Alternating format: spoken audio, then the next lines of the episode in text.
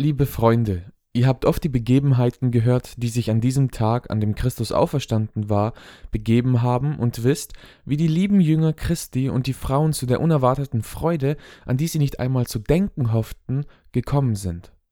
Die gleichen Begebenheiten sollte man wohl noch ausführlicher erklären, obwohl es noch viele zu finden gibt, die zu gerne klug werden und sich dünken lassen, sie kennen diese und dergleichen Begebenheiten ganz gut und warten und harren auf etwas Neues. Doch wollen wir uns, liebe Freunde, schicken, als die es noch nicht wissen und wollen sagen, warum solche Begebenheiten geschehen und wozu sie uns nützen. Es ist eine sehr schlechte Kunst, solche Geschichten zu kennen und darüber reden zu können, wenn man nicht weiß, wozu sie mir und dir nützen und dienen. Denn das alles ist darum geschehen, dass uns allen dadurch geholfen und geraten werde. Das ist auch denn die Ursache, warum Paulus so ausführlich von diesen Geschichten predigt und rühmt, dass es ein Triumph sei und gegen Sünde, Tod, Teufel, Hölle und alles Übel siege. Dass man Christus also ansehe, dass er solches nicht getan habe um seiner selbst willen, sondern man muss solche Geschichten von seinem Nutzen für andere und unser aller Nutzen preisen. Er durfte ja nichts sein, er hätte wohl verklärt werden können. Eine solche Auferstehung, wie er genau das selbst bewiesen hat auf dem Berg Tabor, als er sich nur seinen Jüngern verklärte. Aber er hat diese Weise darum für sich genommen, damit er uns damit diente. Am Karfreitag hat er angefangen und ist an unsere Stelle getreten und hat dem Teufel ein solches Bild unter die Nase gehalten, dagegen er anlaufen sollte. Denn der Teufel ist ein Fürst des Todes, dass er die Leute würgen, in Sünde und Hölle werfen kann, Darum wird er zu Recht ein Fürst der Sünde und des Todes genannt, denn er hat das Handwerk so lange getrieben, dass ihm niemand widerstehen noch entlaufen kann oder möchte.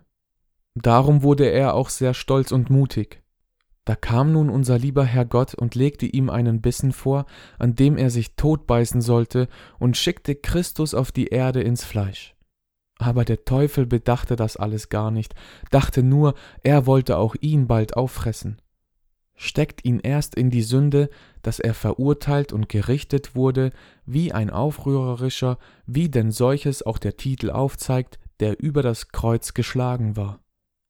Da muss er sterben, wie ein verzweifelter, aufrührerischer Bösewicht, der sich unterwunden hat, das ganze römische Reich anzugreifen und an sich zu reißen.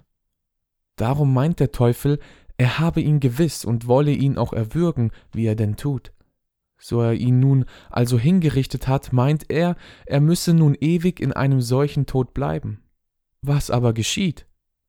Christus steht unversehens auf von den Toten und tritt Teufel mit Sünde, Tod und Hölle unter die Füße und wird so ein Herr über Teufel, Sünde und Tod. Er tut solches auch nicht mit Gewalt, sondern hat das Recht dazu, dass ihm auch der Teufel selbst solches muss Recht geben denn darum geht das liebliche Osterfest, da nimmt der liebe Christus den Teufel, die Sünde und den Tod und führt sie vor Gericht und klagt den Teufel an, warum hast du mich als einen Aufrührerischen gerichtet und verdammt?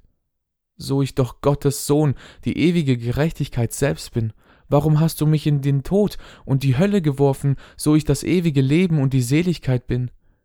Gegen eine solche Anklage kann nun der Teufel nichts aufbringen und muss gar verstummen, da es doch mächtig erklingt, dass der Christus, der an das Kreuz gehängt und getötet wurde, die ewige Gerechtigkeit, Weisheit und Leben sei. So muss der Teufel rechtshalben völlig um seine Herrschaft und Gewalt kommen. Zuvor hatte er das Recht, uns zu erwürgen, da war er unser Henker und brauchte seines Rechts, aber was will er nun anheben? Dieser Mensch Christus hat nie eine Sünde getan und dennoch hat er ihn aus Mutwillen erwürgt. So richtet nun Gott, der Allmächtige, in diesen Sachen und spricht, Teufel, du hast dein Amt an diesem Menschen verwahrlost, ich werde dir das Leben nehmen, du hast das Maul verwöhnt und hast einen zu großen Bissen geladen.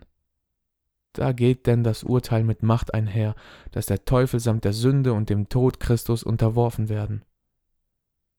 Dies ist nun der löbliche und herrliche Triumph dieses Festes, dass der Teufel also und alles, was wider Christus gewesen ist, Christus nun mit Recht zugesprochen und unterworfen wird, dass der Teufel zwischen zwei Stühlen niedersitzt und nun zurückgeben muss, was er nie gefressen hat, Er muss alles hervor und wieder lebendig werden, um des einen Menschen willen. Also gibt Hiob auch ein Gleichnis des Leviathans, des großen Walfischs, in Hiob 40, Vers 20. Meinst du auch, spricht er, dass du den Leviathan mit einem Hammer bändigen und seine Zunge mit Stricken binden kannst? Georgius geht auch mit diesem Spruch umher, als wollte er sagen, er wird dir viel zu groß sein und du musst einen anderen Hammer dafür haben, dieser wird es nicht tun, du musst eine gute Büchse haben. Dennoch hat Gott das beendet. Er nahm eine wirkungsvolle Angel und hängte ein Regenwürmlein daran und warf die Angel ins Meer. Das Regenwürmlein ist nun Christus, die mächtige Angel ist seine Gottheit. An die Angel ist das Regenwürmlein gebunden, nämlich die Menschheit Christi und das Fleisch. Das betrügt den Teufel. Er denkt, soll ich das kleine Regenwürmlein nicht verschlingen können? Er übersieht die scharfe Angel und zerrt und beißt in die Angel. Da kommt Christus und zieht ihn raus und bringt ihn mit sich heraus, was der Teufel nie getan hat. Denn es war ja zu hoch angesetzt. Tod wieder das Leben. Sünde wieder Gnade. Hölle wieder Himmel. Wie nun dem Teufel solcher Kampf misslungen ist, so ist es auch der Sünde ergangen. Dieselbe nahm Christus auch und klagt ihn an für Pilatus, da ging der fromme Christus dahin. Wie geschah es aber? Unter der gleichen Sünde, die Christus auferlegt war, war eine ewige Gerechtigkeit verborgen, die beißt sich nun mit der zeitlichen Sünde. So rate nun, wer gewinnen wird und wer in den Flammen untergehen wird. Das ist gewiss, dass die Gerechtigkeit Christi nicht untergehen noch verdammt werden kann, denn es ist eine ewige Gerechtigkeit, in die keine Sünde einfallen kann. Also hat sich auch die Sünde an Christus umsonst abgerackert. Er lässt ihr wohl eine Zeit lang ihren Mut willen, dass sie weiter klebe, aber ohne jede Macht. Er klemmt sie also selbst und würgt alle Sünde der Welt. Wenn sich nun die Sünde an uns legt, so stößt sie uns an alle Arbeit herunter. Warum das? Darum, weil in uns nicht so viel Kraft und Macht ist, um ihr zu widerstehen.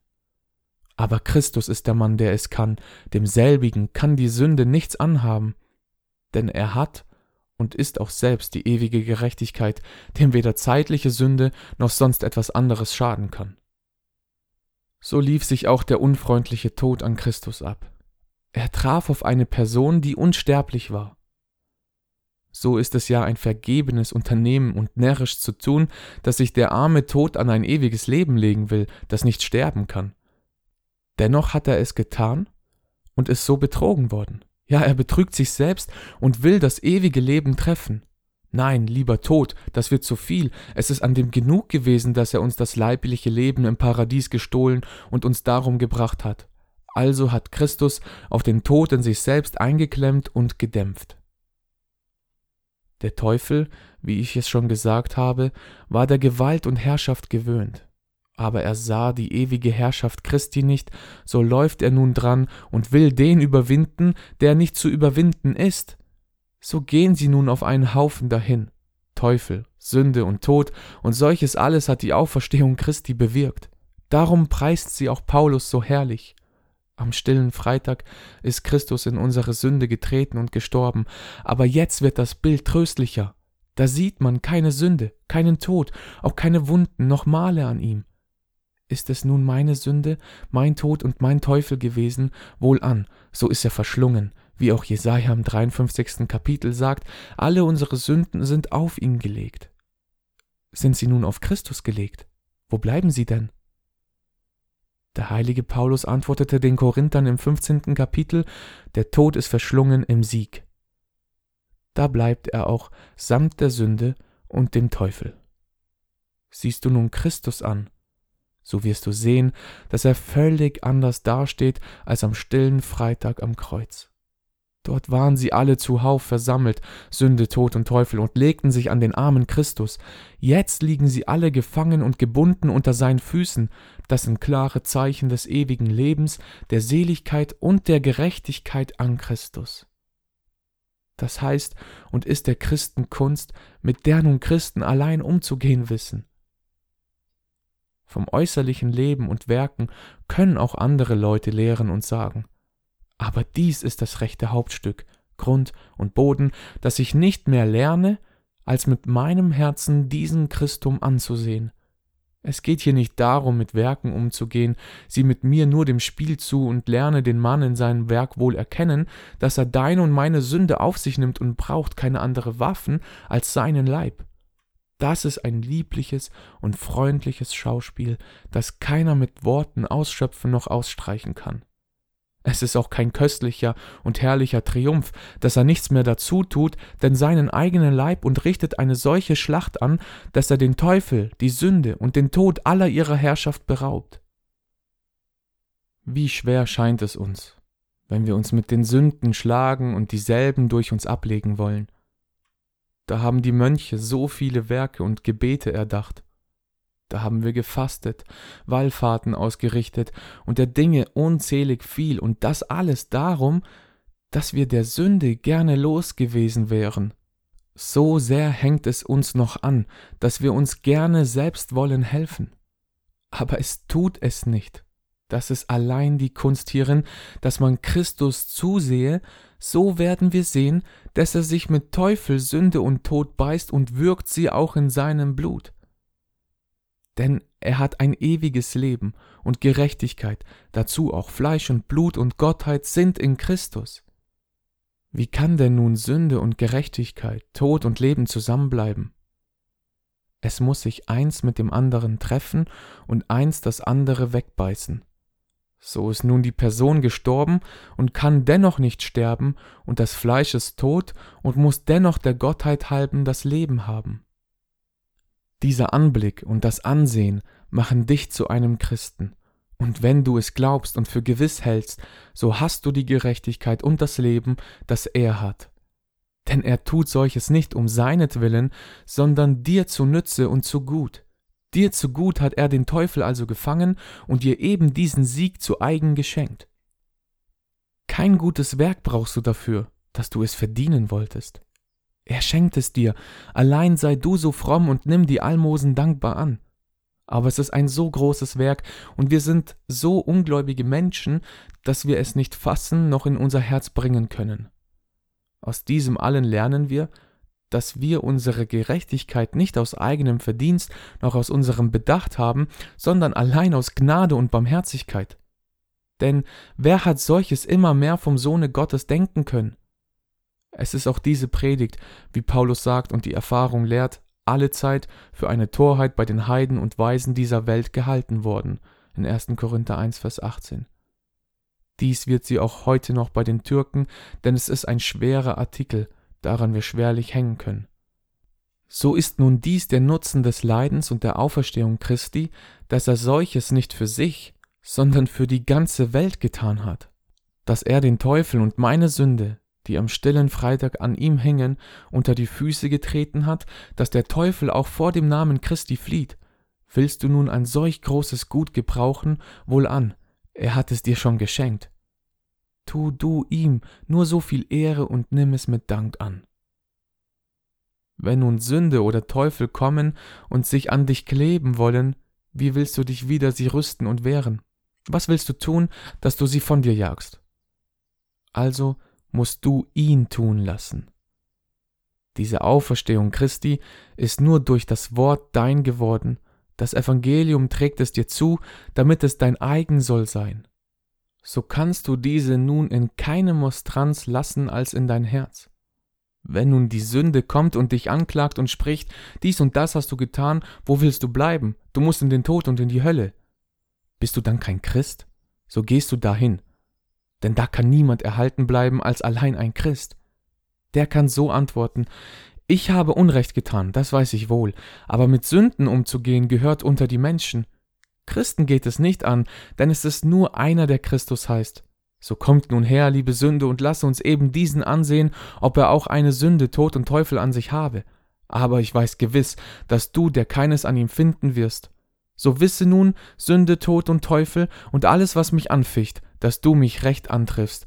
Ich bin nicht von denen, die vor dir erschrecken, denn Christus, mein lieber Herr, hat mir seinen Triumph und Sieg, da du ihn zu Boden getreten hast, Geschenkt und eben von dem gleichen Geschenk habe ich auch den Namen, dass ich ein Christ heiße, sonst von keinem Ding.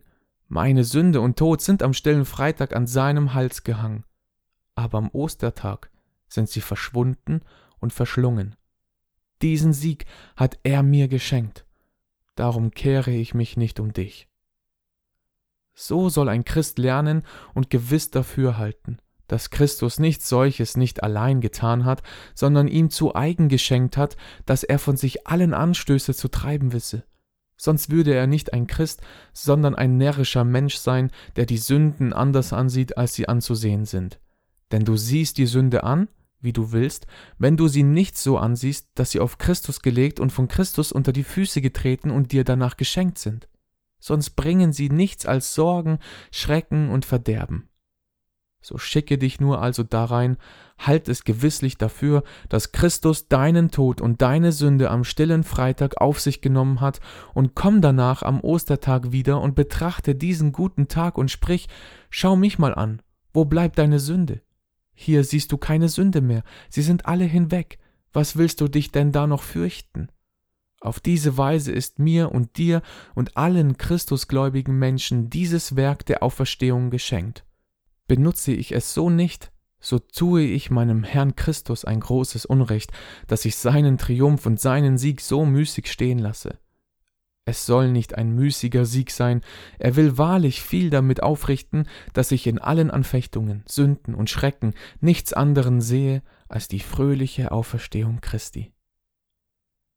Wer nun diesen Sieg also ans Herz binden kann, der ist schon selig. Denn es komme Sünde, böses Gewissen, Hunger, Pestilenz, Krieg und der Dinge, was es sei, bist du in der Auferstehung Christi geübt und gerufen, so wirst du bald sehen, dass solche schrecklichen Bilder nichts anderes sind als des Teufels Waffen, der nimmermehr keine Ruhe haben kann, wie es denn jetzt ein Abenteuer vor den Augen geht, solch seltsame Mauer und Rüstung führt der Teufel. Was willst du nun in solcher Gefahr tun? Weil du sicher bist, dass solches des Teufels Waffen sind, willst du erst lang und breit mit ihnen umgehen und sie schön aufpolieren? Wie willst du daneben die Waffen Christi, damit er auf diesem Fest gekämpft hat, verrosten lassen? Nein, beileib, sondern lass es also gehen und stehen und sprich, ich kann nicht mit Sünden umgehen. Jesus Christus, der kann das. Dem will ich zusehen, wie er ihm tun wird, auf den allein will ich Achtung haben, was er damit machen will. Dieser Christus lässt sich die Sünde anhängen und schlägt sie hinweg. Ich kann es nicht, darum will ich auch damit umgehen. Wenn ich mich also des Schatzes annehme, so müssen Sünde, Tod und Teufel und alle Schrecken aufhören, und ob es gleich geschieht, dass man zur Zeit noch Sünde und Schrecken fühlt, wie es denn nicht kann aufgehoben werden, weil wir in dem alten Sack stecken. Wohlan, es schadet nicht, es wird dir darum dieser Sieg und Triumph nicht genommen. Und ob du es gleich zulässt, dass dich die Sünde noch drücke, so sprich trotzdem, ich fühle sie nicht. Ursache? Am stillen Freitag sah ich noch alle meine Sünden an Christus hängen, aber am Ostertag sind sie alle hinweg. Geht es doch sonst so zu, dass sich einer vor dem Gericht entsetzt, ob er gleich unschuldig ist. Dennoch hat er nicht minder die Hoffnung, es werde ihm nicht übel darüber gehen. Also auch hier, die Sünde und der Tod können uns wohl einen Schrecken einjagen, aber weil wir einen Stärkeren kennen, der an dem Ostertag auferstanden ist, ohne jede Sünde, nehmen wir uns solche Auferstehung an und glauben, dass wir in Sünden Gerechtigkeit und in dem Tod das Leben haben durch Christum. Das ist nun eine seltsame und unerhörte Predigt für die Welt, die keine Vernunft fassen noch glauben kann, dass, obwohl wir gleich Sünde und Tod und des Teufels Reich fühlen, wir desselbigen los und ledig sollen werden durch einen anderen, der sich unser annimmt. Natürlich geht es ja also zu, dass der die Strafe leidet, der da gesündigt hat, und aus diesem Wahn ist es auch gekommen, dass Christus gar zugedeckt worden ist mit unseren eigenen Werken und Verdienst. Daher sind bei den Mönchen so viele Werke geflossen und auch bei den Türken heutigen Tags, denn die ganze Welt muss also schlussfolgern, niemand zahlt für den andern. Da ist denn der Papst zugefahren mit der Genugtuung und Buße für die Sünde, welches nichts anderes ist, als die Sünde auf sich selbst zu laden.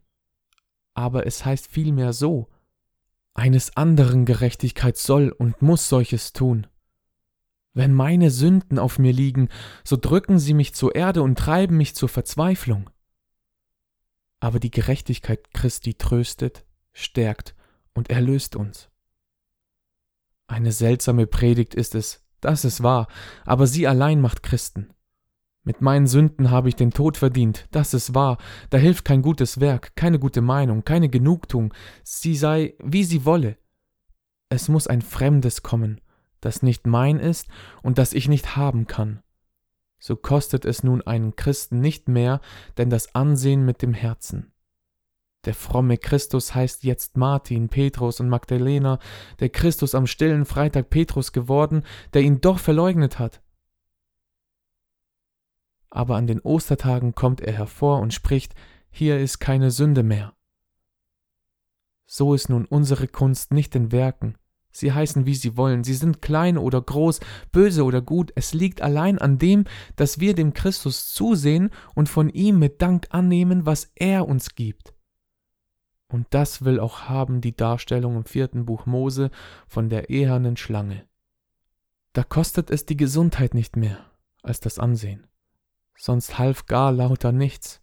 Sie mussten alles fallen lassen, was sie abreißen oder tun wollten. Alles war vergebens, ja sie machten die Schlange nur grimmiger und zorniger damit, und das Übel wurde nur ärger, da war die einzige Kunst aller Apotheken und Ärzte an die eherne Schlange zu schauen. Also geht es auch mit uns zu, die feurigen Schlangen beißen uns auch, wir fühlen die Sünde in uns und sehen, dass wir darum ewiglich verloren sind. Was sollen wir nun tun, dass wir ihrer loswerden? Nichts mehr denn ansehen. Wenn ich mit meinen Fäusten die Schlangen abreißen will an diesem Ostertag, wie sie uns gelehrt haben, so wird es uns eben darüber gehen wie den Juden. Dass man aus dem Übel Ärgernis macht und wo vorher eine Sünde war, sind jetzt zehn andere. Denn rechne es du selbst aus. Wenn du die Sünde selbst ablegen willst, hast du nicht allein Unrecht an der Sünde getan, sondern damit auch in das Amt Christi gegriffen und sprichst, ich will Christus sein. Das ist nichts anderes, als sich zu unterwinden, mehr zu sein als Gott, welches die größte Sünde ist. Nicht um Gottes willen, sondern lasst ihn Christus bleiben, lasst ihm sein Amt. Es ist genug an den anderen Sünden, die wir tun. Christus hat in Matthäus 24 recht gesagt, es werden viele falsche Propheten kommen und sagen, ich bin Christus. Denn wir selbst, wie ihr wisst, haben so gelehrt und getan, und die Pfaffen und Mönche noch heutigen Tags werden sie sagen, liebe Freunde, gebt uns euer Almosen, so wollen wir für euch bitten, fasten, wachen und euch alle unsere guten Werke teilhaftig machen. Was sagen und tun sie anderes, denn dass sie Christus sind und Christus in sein Amt greifen? dass euch der Teufel von der Kanzel werfe, dass ihr euch an Christi Stadt also setzt und uns doch nichts dafür gebt, denn finster Messen und solcherlei Narrenspiel. Dennoch geschieht solches noch allenthalben im Papsttum, dass es Christus allein tun kann und soll, da wird nichts daraus. Darum, liebe Freunde, lasst uns fleißig bitten, dass wir bei dem Ostertag bleiben können. Wo das geschieht, so hat es keine Not mit allen Rotten und Irrtum. Verlieren wir aber ihn, so ist es aus. Dann kann man überall keinen Irrtum, auch nicht dem geringsten steuern. Wie ihr denn seht, dass es den Mönchen, Nonnen und Pfaffen so gegangen ist und noch geht, dass sie Stein und Holz anbeten, wiewohl ihr jetzt eins solches nicht getan wollt haben. Doch dennoch ist es wahr, dass uns der Papst viel greulicher gemacht und gerichtet hat als der Türke. Mit solchem Narrenwerk sind wir umgegangen, dass es ja wahr bleibt. Wer den stillen Freitag und den Ostertag nicht hat, der hat keinen guten Tag im Jahr. Das ist, wer nicht glaubt, dass Christus für ihn gelitten und auferstanden sei, mit dem ist es aus. Denn daher heißen wir auch Christen, dass wir Christus ansehen können und sagen, lieber Herr, du hast meine Sünde auf dich genommen und bist Martin Petrus Paulus geworden und hast so meine Sünde zertreten und verschlungen da soll und will ich meine Sünde suchen, dahin hast du mich auch gewiesen. Am stillen Freitag sehe ich meine Sünde noch deutlich, aber an den Ostertagen ist es ein neuer Mensch und eine gar neue Haut geworden, da sieht man keine Sünde mehr. Das alles hast du mir geschenkt und gesprochen, du hast meine Sünde, meinen Tod und meinen Teufel überwunden. Auf diese Weise predigen nur wir allein von Gottes Gnaden den Nutzen und den Brauch der Auferstehung Christi, wie ihr denn, als ich mich versehe, oft gehört habt, hütet euch allein dafür, dass ihr euch nicht lasst dünken, ihr könnt es. Ich und du und wir alle miteinander haben daran zu lernen, solange wir leben. Gott gebe nur, dass wir es wohl lernen. Amen.